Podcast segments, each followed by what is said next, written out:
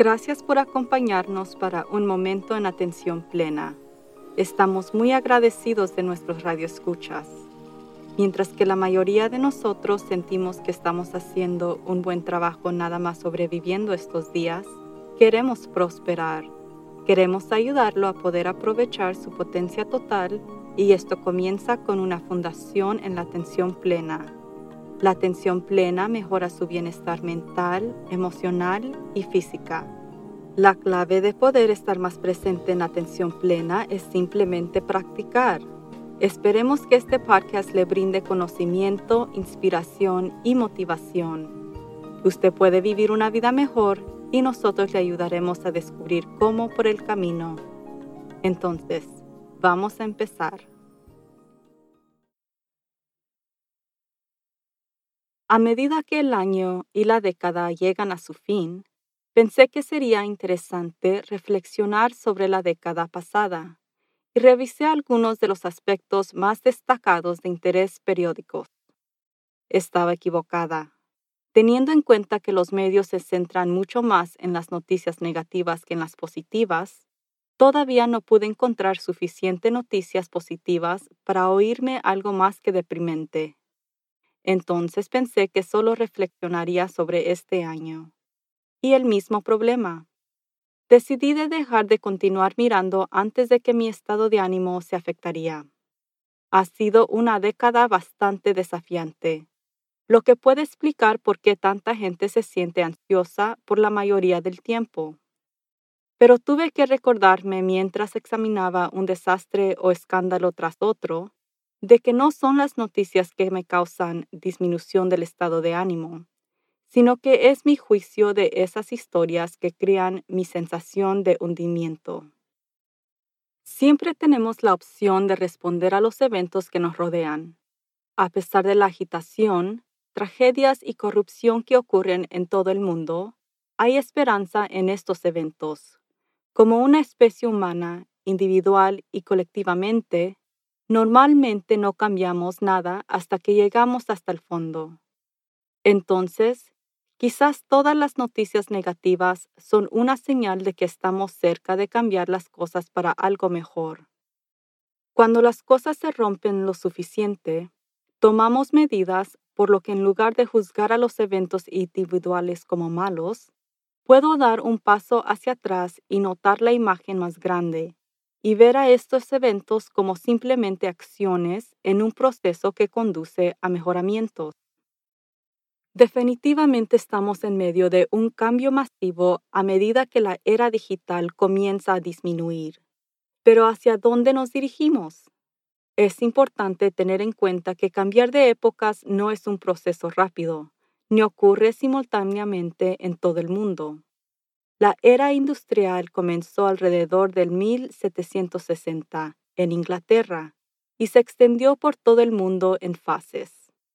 Aunque fue reemplazado por la edad digital en los países desarrollados alrededor de la década del 1970, con la introducción de la computadora personal. Todavía hay muchos países del tercer mundo atrapados en esa era industrial que dependen de la fabricación como su fundamento económico. Para el resto de nosotros nos ha llevado unos 55 años para acercarnos al final de algo llamado Moore's Law o la ley de Moore, que predijo que la potencia informática se duplicaría cada dos años. El señor Moore era muy correcto y ese cambio rápido es lo que ha creado nuestra necesidad constante de velocidad, entretenimiento plataformas de redes sociales, continuamente nuevos avances tecnológicos y dispositivos y sobrecarga de información completa. Sin embargo, la potencia informática tradicional se ha ralentizado recientemente y marca drásticamente lo que será el final de la era digital, probablemente dentro de aproximadamente 10 años más. Lo que está surgiendo es la próxima era, que actualmente se conoce como la era de la experiencia. Se predice que será una época en la que buscamos más conexión humana y donde pasamos más allá de colectar grandes cantidades de datos a usarlos para mejorar nuestras experiencias de la vida. La tecnología está cambiando hacia la inteligencia artificial y podemos imaginar cómo esto afectará nuestro futuro, así como nadie podría haber predicho el impacto que tendría una computadora personal en la sociedad, desde comunicaciones, compras y recolección de conocimientos, hasta cambios importantes en nuestras interacciones sociales, procesos políticos y estrategias económicas. Pero lo que se sabe es que estamos nuevamente en medio de un cambio importante, y el cambio suele ser incómodo. Deseamos los buenos viejos tiempos cuando la vida era más simple. Estamos cansados de siempre estar en un estado de aprendizaje, cansado de tener que aprender constantemente nuevas aplicaciones informáticas, normas y estilos de comunicación nos bombardean con información que no sabemos cómo usar en una manera significativa. Somos cautelosos con los gobiernos y las empresas que desconfiamos de estas instituciones en un punto más mayor de todos los tiempos. Y estamos más solos ya que las interacciones en el Internet han reemplazado tanto de lo que anteriormente eran conversaciones y actividades en persona. Hay muchas, muchas ventajas que hemos obtenido a través de la tecnología, de mejoramientos en el cuidado de salud a tecnología espacial para conectarnos con personas de todo el mundo que hubiera sido imposible hace 50 años. Simplemente hemos alcanzado la saturación en este punto, y eso está provocando el cambio que estamos empezando a sentir, incluso si no lo hemos reconocido por lo que es. Moviéndonos hacia una era de experiencia, significa devolver a conectar con las personas y aprender a usar lo mejor de la tecnología e información en lugar de ser ahogados por ella. Las empresas están cambiando hacia reconstruyendo la confianza con los consumidores. Las personas anhelan una conexión significativa nuevamente, en cambio de simplemente conectarse con una pantalla. No puedo predecir qué harán los gobiernos, pero confieso que tengo menos esperanza de que estos sigan esta evolución, lo que puede hacer que el clima político actual sea un faro de esperanza. Quizás estas viejas instituciones masivas, basadas en el poder y la riqueza, se verán obligadas a cambiar sus estructuras y procesos para satisfacer mejor las necesidades de sus comunidades. Así que de vuelta a las reflexiones. En lugar de reflexionar sobre las noticias del año pasado, podemos reflexionar individualmente sobre nuestras propias experiencias pasadas. No podemos predecir el futuro, pero podemos aprender de nuestro pasado. Tome un tiempo para notar lo que fue bien este año. Sea agradecido y considere cómo puede hacer más de eso en el año nuevo. Quizás lo más importante es qué no le fue tan bien, qué puede aprender de lo que no funcionó como esperaba. En lugar de hacer resoluciones de año nuevo, contemple las intenciones que puede establecer cada día que aumentarán sus experiencias positivas y lo ayudarán a replantar cualquier falla que tuvo en el 2019 como oportunidades de aprendizaje para el 2020. Solo aprendemos de los fracasos, así que esté agradecido de estos también. Y a medida que continuamos nuestra progresión hacia la nueva era de la experiencia, recuerde que no podemos detener el cambio individualmente porque nos hace sentir incómodos. La aceptación es un aspecto clave de la atención plena, así que acepte esa inteligencia artificial, los robots y quién sabe qué más vendrá. En lugar de resistir lo que está sucediendo, acepte que está sucediendo y concéntrese en cómo puede mejorar su propia experiencia de vida utilizando estos avances tecnológicos. Al reflexionar sobre este año, tengo mucho por lo que estar agradecida. Estoy agradecida por ustedes, nuestros oyentes. Yo estoy muy agradecida con mi maravilloso personal. Estoy agradecida por mis clientes, yo disfruté de buena salud, éxito financiero y trabajo significativo. Pero al reflexionar sobre los últimos 12 meses, también puedo ver que se cometieron errores. En la parte superior de la lista, mis relaciones personales sufrieron. Como estaba tan ocupada con el trabajo, Pasé mucho menos tiempo con mi familia y amigos que lo normal. Eso no es un juicio, sino simplemente una observación, que es exactamente lo que hace la reflexión una herramienta tan valiosa.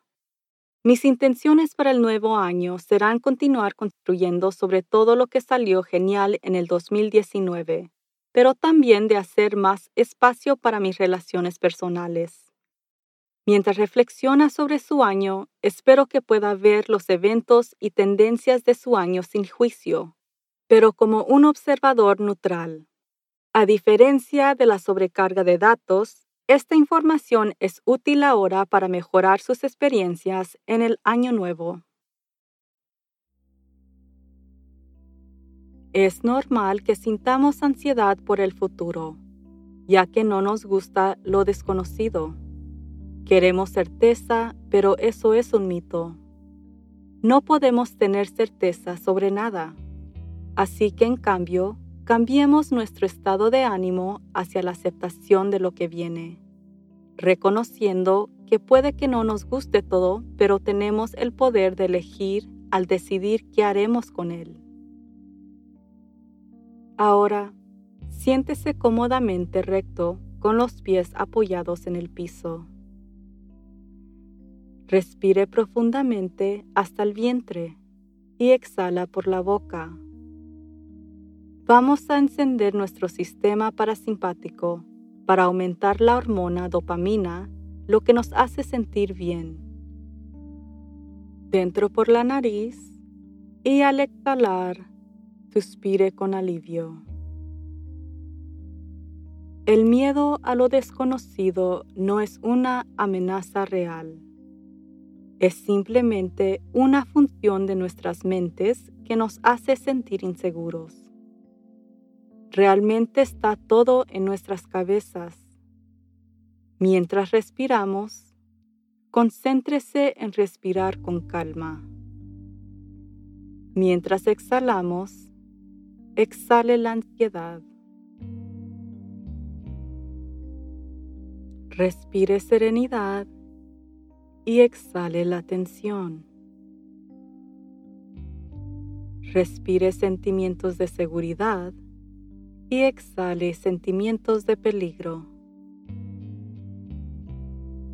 Respire sentimientos de seguridad y exhala sentimientos de inquietud. Continúe respirando normalmente, enfocándose en cómo se siente su respiración mientras se mueve a través de su cuerpo. Si los pensamientos lo desenfocan, simplemente observe que estaba distraído y regrese su atención al aliento.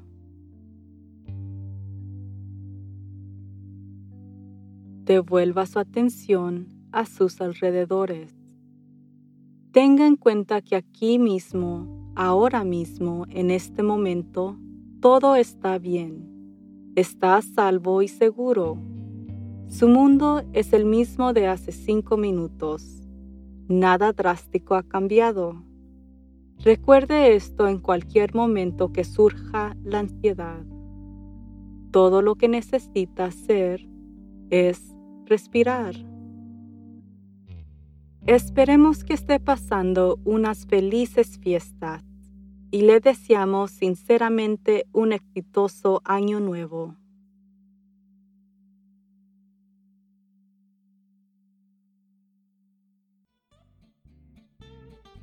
Vive para trabajar o trabaja para vivir.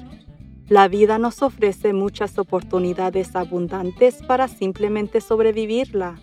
Nuestra intención es de apoyarlo en poder prosperar a través de una vida con propósito y sentido. Hasta la próxima. Recuerde de permanecer presente en atención plena.